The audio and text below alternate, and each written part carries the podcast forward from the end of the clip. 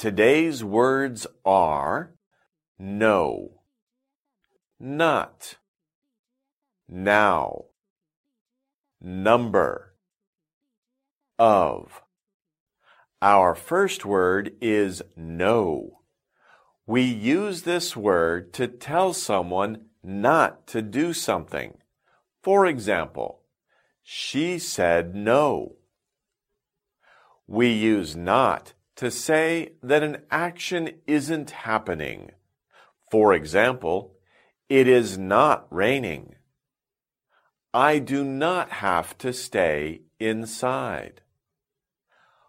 We use now to say that we are doing something at this time. I am brushing my teeth now.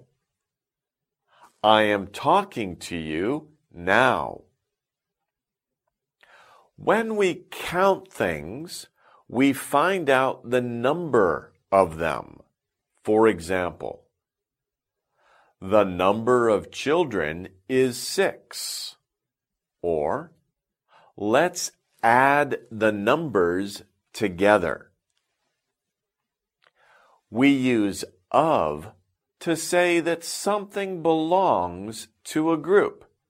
For example, I am a member of the music club.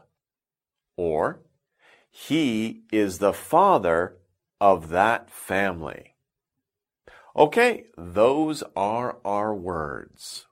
We'll see you next time. Bye bye.